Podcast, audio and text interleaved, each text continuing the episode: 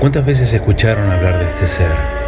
¿Cuántas veces fue mencionado en series, en cine, en dibujos animados e inclusive en bandas de rock?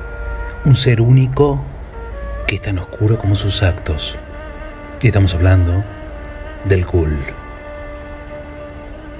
El ghoul es un demonio necrófago de la cultura preislámica. Se alimenta de cadáveres y posee la habilidad de cambiar de forma.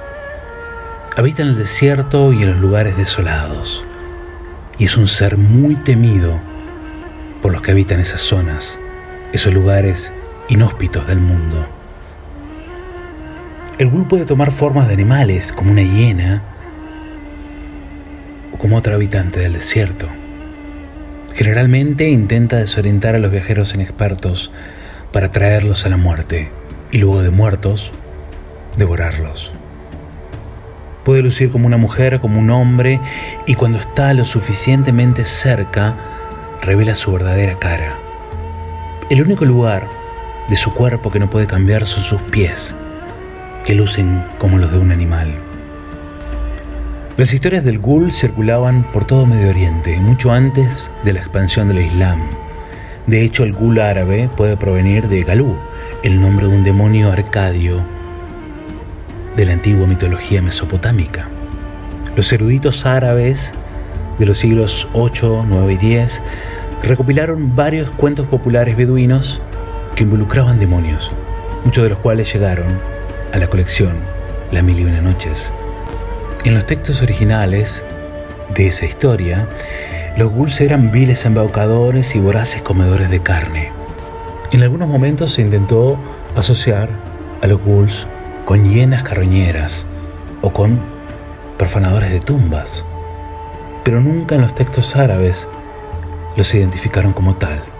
En la mitología india existía una criatura muy peluda conocida como el Pei, que buscaba batallas donde había víctimas humanas para lamer la sangre de las heridas abiertas de los muertos. Era un monstruo muy parecido al ghoul.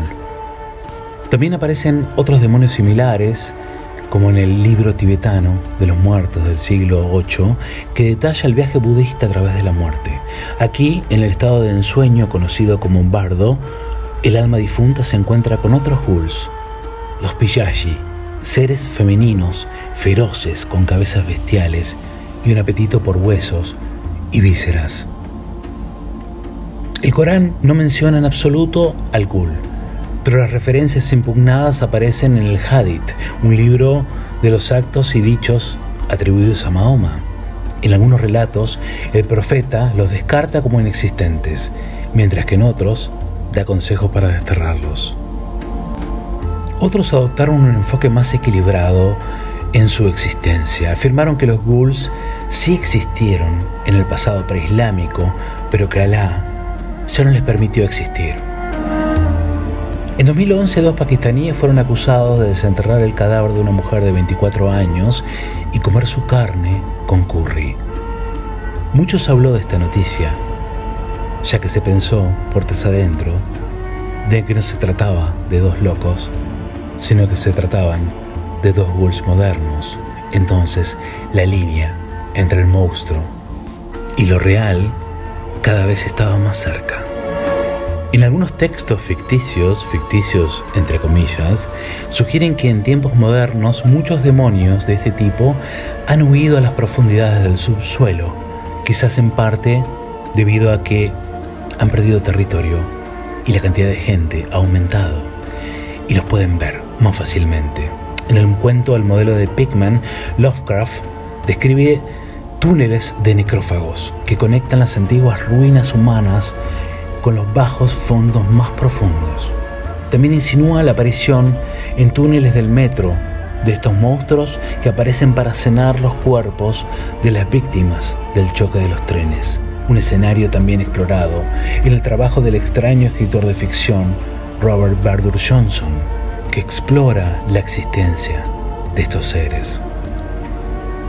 Con una población humana cada vez mayor, nuestro planeta cuenta con un suministro inagotable de alimentos para estos horribles comedores de muertos. Las guerras aún se desatan, las enfermedades se extienden por todos lados Y a pesar de todas nuestras maravillas científicas, los humanos aún no han encontrado la manera de engañar a la tumba.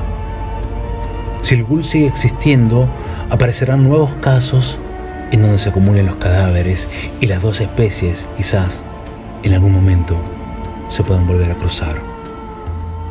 Se dice que estos seres con el paso del tiempo no han desaparecido, como Lovecraft predijo, solo han encontrado nuevos lugares para habitar y algunos pueden ser vistos en subterráneos, en las horas más desoladas o en túneles dispuestos a atacar, a quitarles la vida y hacer desaparecer para siempre cualquier rastro de su existencia.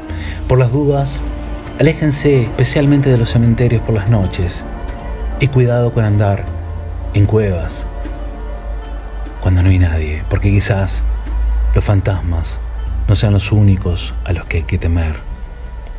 Y en cada uno de estos rincones esté escondido un ghoul dispuesto a matarte para después comerte.